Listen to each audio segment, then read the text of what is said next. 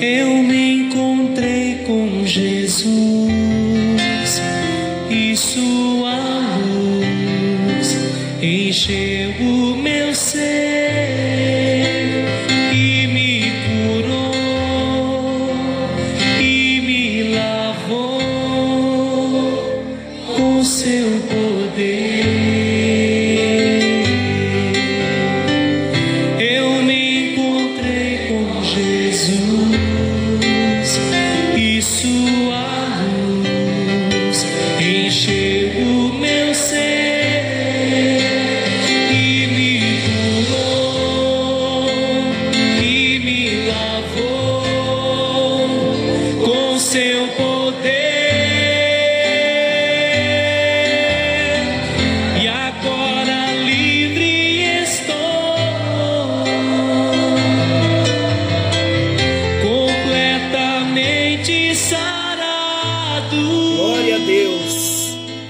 alegria ter a experiência de um encontro com Jesus.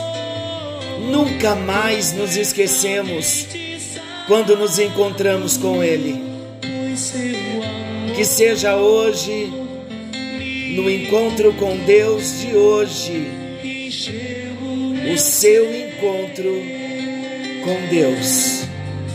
Graça e paz. Está chegando até você mais um encontro com Deus. Eu sou o pastor Paulo Rogério, da Igreja Missionária no Vale do Sol, em São José dos Campos. Que canção maravilhosa!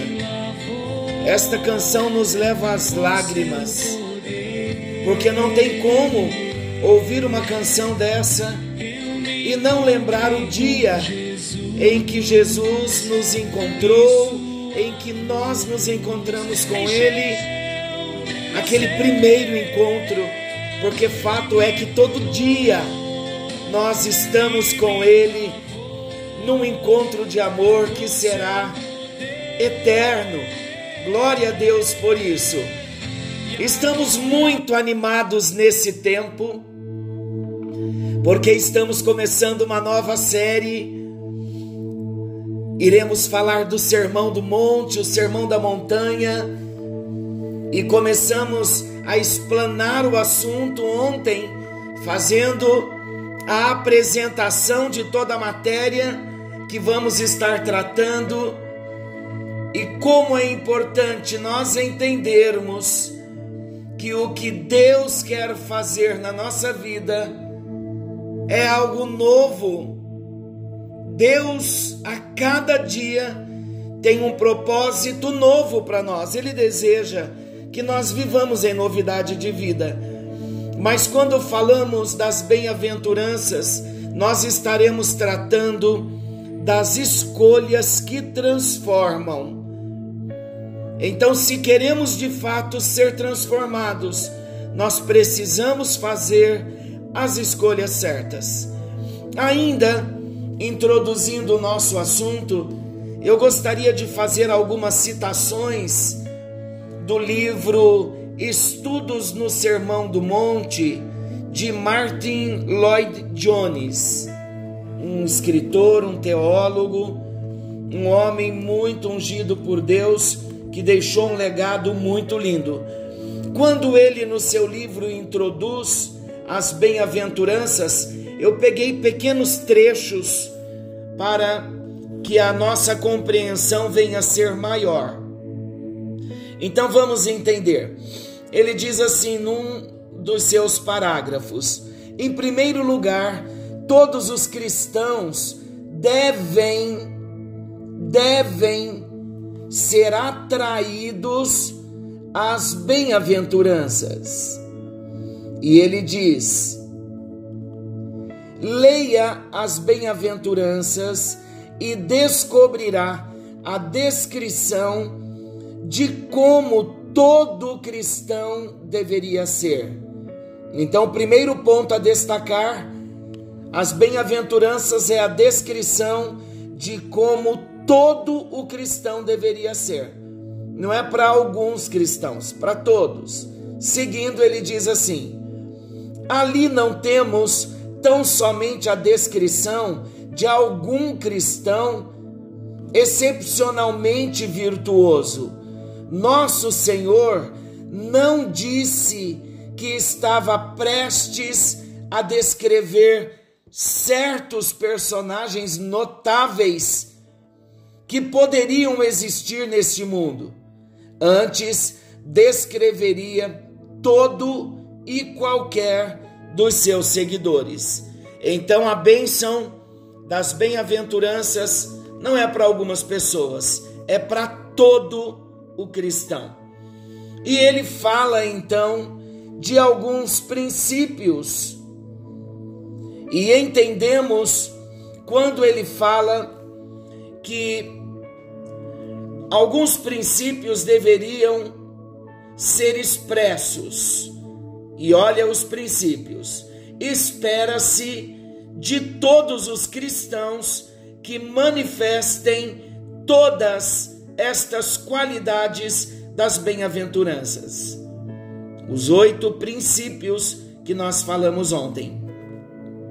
Não somente essas qualidades são esperadas da parte de todos os cristãos, mas por isso mesmo ele dizendo, estou fazendo a citação de Martin Lloyd Jones, é mistério que todos os cristãos as manifestem integralmente. Mais um detalhe importante, em outras palavras, não é que determinados cristãos devam manifestar uma característica e outros devam manifestar outra. Não é correta a opinião de quem afirma que alguns são os humildes de espírito e que outros são os mansos, que outros são os que choram e ainda que outros são os pacificadores.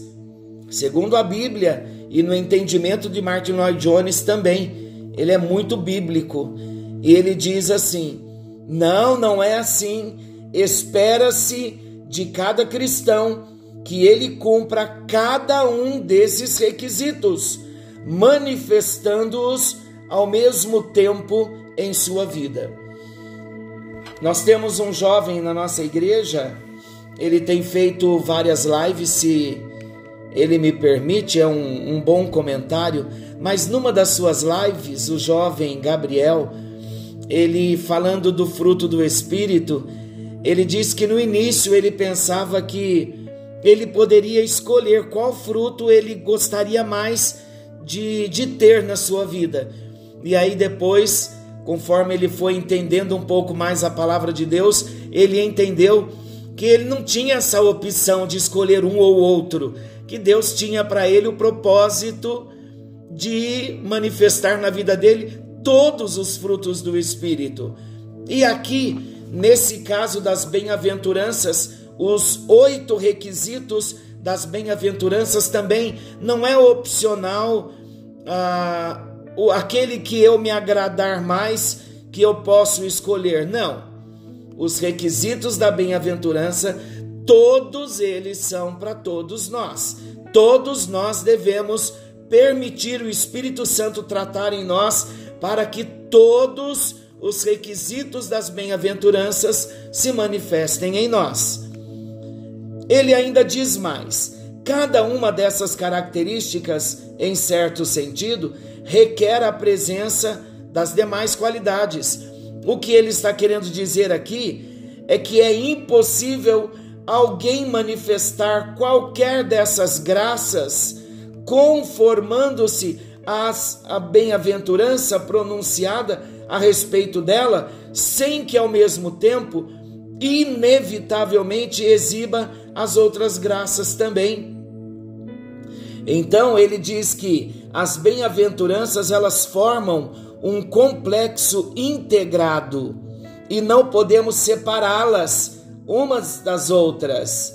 Assim sendo, se uma delas talvez se uma delas talvez possa manifestar-se mais acentuadamente em uma pessoa do que em outra, todas elas deveriam ser atuantes. As proporções relativas podem variar, mas todas elas estão presentes no cristão.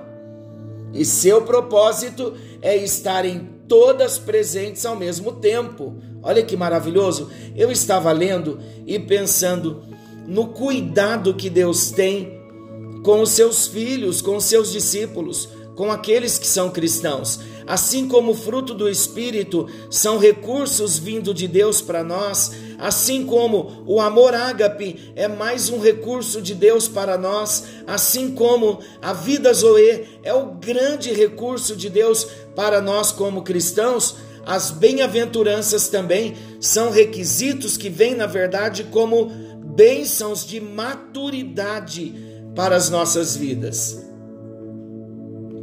E ele ainda diz assim: já estou terminando as citações dele.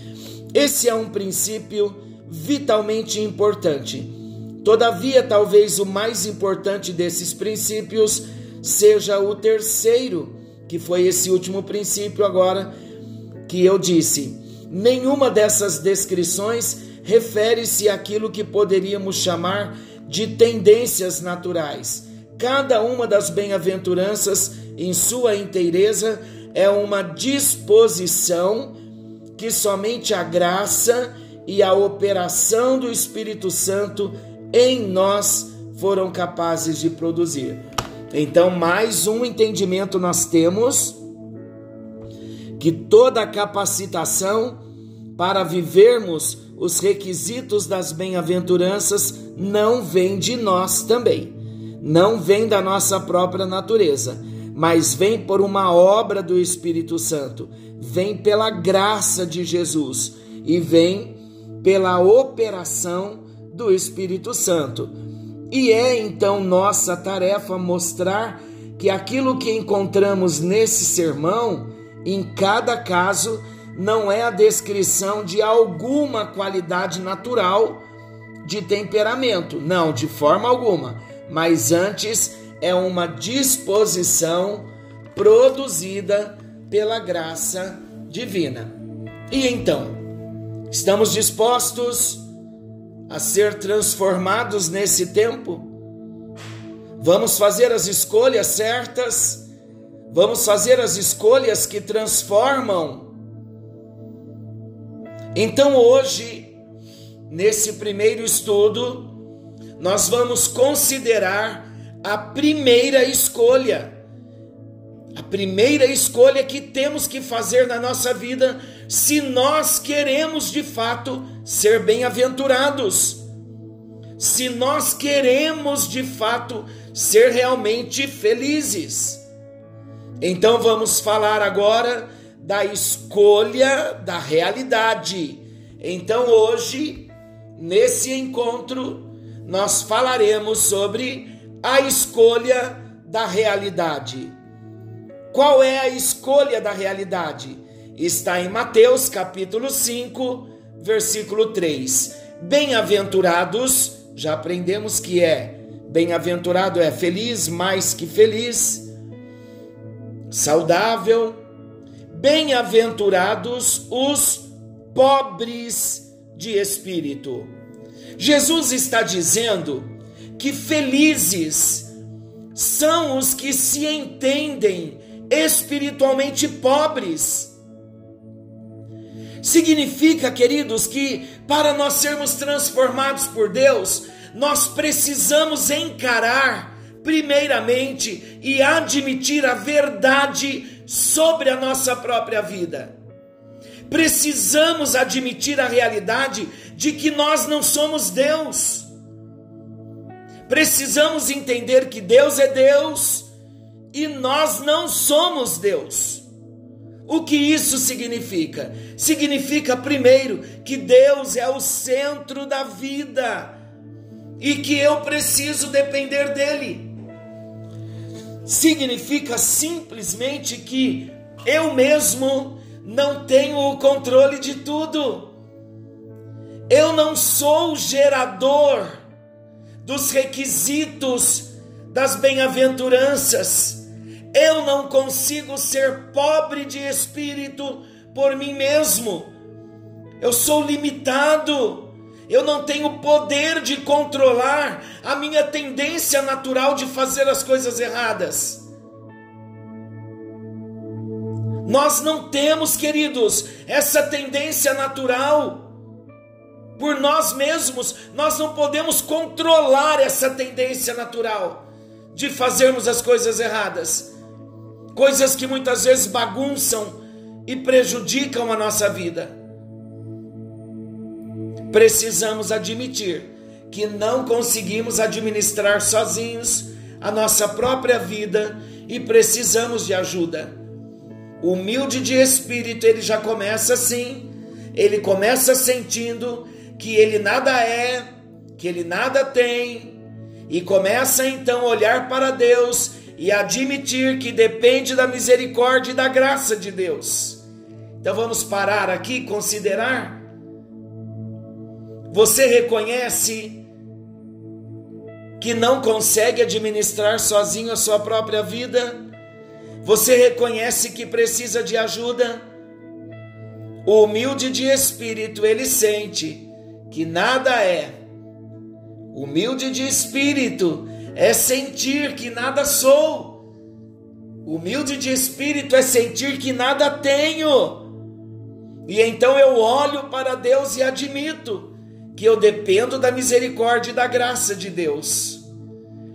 Então, falando do pobre de espírito, o nosso objetivo principal aqui é levar cada um de nós à consciência de quem realmente nós somos. É entender que nós precisamos reconhecer que não somos Deus mais uma vez para entendermos que Deus é o centro da nossa vida, Ele é o centro de tudo e nós somos dependentes dEle. É admitir que somos impotentes. Quando assim então nós vivemos e reconhecemos, Deus então começa a trabalhar nas nossas vidas no nosso coração. O que é felicidade para você? Você se considera uma pessoa feliz?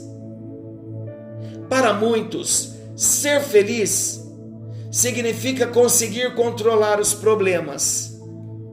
Para muitos, ser feliz significa conseguir controlar as pessoas, minimizar ou eliminar as causas de dor e sofrimento. Quantas vezes a gente tenta eliminar a dor dos outros porque sentimos a necessidade de estar no controle. Mais uma vez eu pergunto: você consegue manter tudo sob o seu controle? Nós não conseguimos, queridos. Então vamos considerar aqui a primeira escolha que nós temos que fazer na nossa vida. Se nós queremos ser bem-aventurados, se nós queremos ser realmente felizes, nós precisamos fazer a escolha certa. Com isso, nós entendemos que as nossas vidas estão nas mãos do Senhor somos dependentes dele, não conseguiremos controlar a vida de ninguém e vamos descobrir que não conseguimos fazer porque não é papel nosso ter esse controle total. Então, o pobre de espírito, em primeiro lugar, ele reconhece o maior problema de todos nós. Vamos ver qual é o maior problema de todos nós? Você sabia que a causa principal dos problemas da humanidade, do seu e do meu problema, é que nós tentamos ter esse controle e ser o Deus da nossa própria vida. E nós fazemos isso o tempo todo. Quando queremos decidir o que é certo ou o que é errado na nossa vida, quando nós não queremos ninguém inclusive Deus. Quando nós dizemos, olha, eu não quero que ninguém fale nada comigo, não quero ouvir ninguém, estou fechado para tudo e para todos. Quando eu faço isso, eu estou dizendo o que eu posso ou não posso fazer. Quando eu quero estabelecer as minhas próprias regras e eu faço o que eu quero, quero ser o meu próprio chefe, quero viver a minha própria maneira. Aí então nós tentamos ser Deus. Quando queremos estar no controle da nossa vida, quando queremos estar no controle da vida dos outros, quando queremos controlar o mundo. E há uma palavra que expressa bem esse desejo. Qual desejo? Eu quero ser Deus. Esse é o mais antigo problema do ser humano. Quando a gente vê a história de Adão e Eva, em Gênesis 2, versículo 16, 17, e depois entramos no capítulo 3, do versículo 1 ao 8, quando Deus os colocou no jardim do Éden, Deus disse para eles: Vocês podem fazer tudo o que quiserem nesse paraíso, tudo que eu preparei para vocês, exceto uma coisa só: não comam do fruto de uma certa árvore. Vamos pensar assim. Deus não limitou 10 ou 20% do jardim. Ele disse que apenas uma árvore era proibida. Eles poderiam fazer tudo o que quisessem, exceto uma única coisa. Mas o que foi que eles fizeram? Fizeram exatamente o que não poderiam fazer.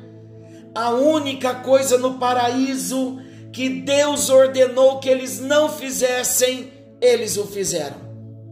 Satanás os ajudou. Satanás disse a eles: Se vocês comerem desse fruto, vocês serão como Deus. Vocês serão deuses, em outras palavras. E esse tem sido o grande problema desde então para toda a humanidade.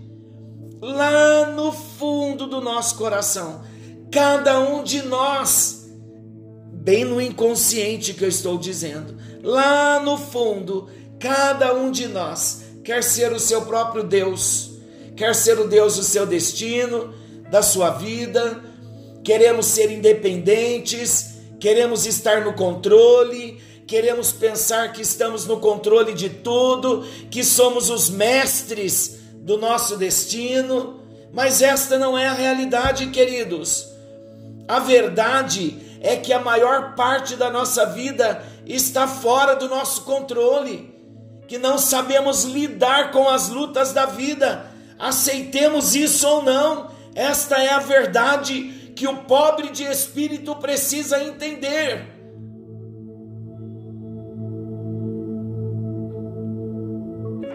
Vamos pensar de novo? Então, como é que nós tentamos ser deuses?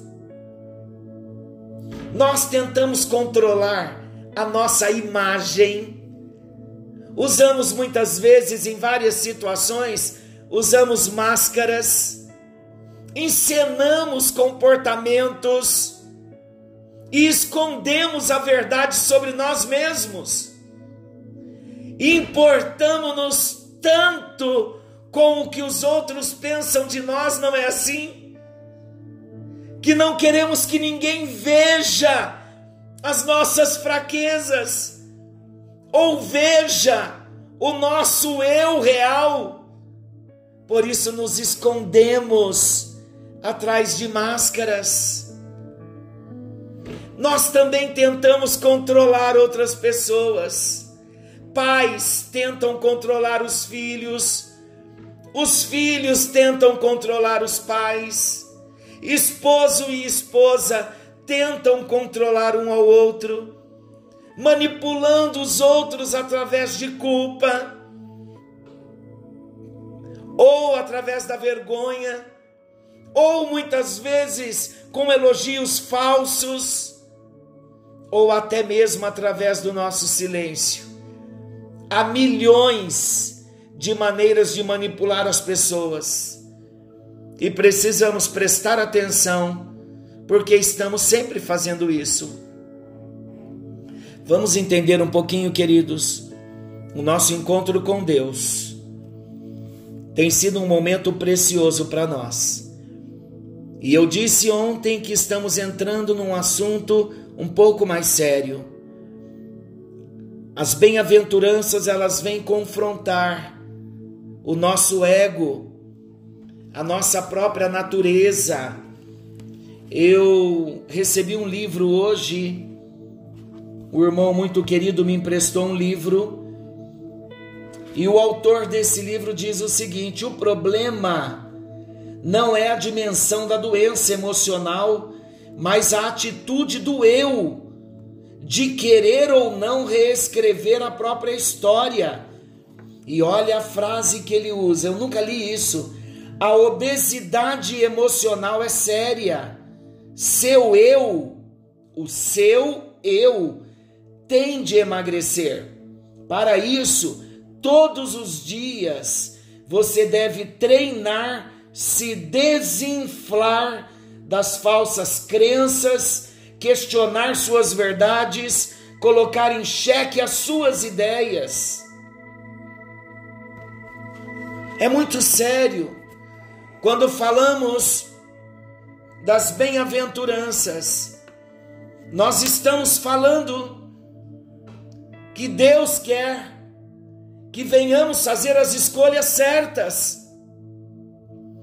Quantas vezes nós tentamos controlar também os nossos próprios problemas, dizendo, eu mesmo dou conta disso? Ou quantas vezes nós dizemos, isto não é nenhum problema, que problema? Não preciso de ajuda, posso me livrar disso na hora que quiser, posso me livrar desse mau hábito na hora que eu quiser, não preciso de nenhuma mudança. Está tudo bem, eu resolvo tudo por mim mesmo. Mas isso não é verdade. Quanto mais nós tentamos resolver os problemas por nós mesmos, piores eles ficam. Então, nesse encontro com Deus, comece a pensar: quem é o Senhor da sua vida? É Jesus? Então saia do controle. Permita que Jesus entre no controle da sua vida. Permita que Jesus assuma a direção da sua vida, da minha vida, da nossa vida. É necessário que Jesus assuma o controle. Bem-aventurados os pobres de espírito. Você já ouviu aquela frase?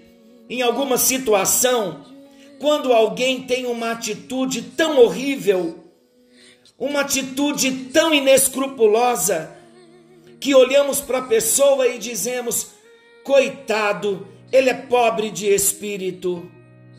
Mas na verdade, quando as pessoas agem de formas inescrupulosas, elas não são os pobres de espírito que a Bíblia está dizendo.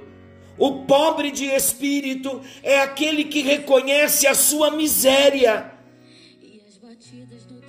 e que depende totalmente de Deus. O orgulho não é ser pobre de espírito, a soberba não é ser pobre de espírito. Que o Senhor nos ajude. Amanhã ainda voltamos com esse tema Bem-aventurados os pobres de espírito, é o primeiro requisito das bem-aventuranças. E vamos permitir que o Espírito de Deus trate em nós, reconhecendo quem de fato nós somos e quem Deus é, e passar o controle da nossa vida para as mãos do Senhor. Querido e amado Deus, Colocamos a nossa vida nesta hora em tuas mãos. E nós queremos dizer a ti, ó Deus, que nós não queremos mais ter o controle da nossa vida. Queremos passar o controle da nossa vida nas tuas mãos, porque nós não damos contas, ó Deus, de querer controlar a nossa própria vida. Nós não damos conta, Senhor porque não somos deuses. O Senhor é Deus. O Senhor é o único Deus. O Senhor Jesus morreu na cruz por nós, para nos curar, para nos restaurar de todas as deficiências na nossa alma, causadas pelo nosso próprio pecado, vindo lá do Éden, quando o homem desejou ser como o Senhor. Nós queremos nesta hora que a virtude do pobre de espírito comece a ser aplicada na nossa vida. Que o teu Espírito Santo, pela graça de Jesus, comece a gerar em nós e fazer-nos entender o que é ser pobre de espírito, porque é assim que nós queremos. Se a tua palavra nos orienta desta forma, é assim que queremos ser, porque seremos melhores e viveremos para a tua glória. Marque o nosso coração, em nome de Jesus, e para a tua glória e para o teu louvor. Nós oramos em nome de Jesus. Amém. E graças a Deus. Tua presença é o que eu mais quero,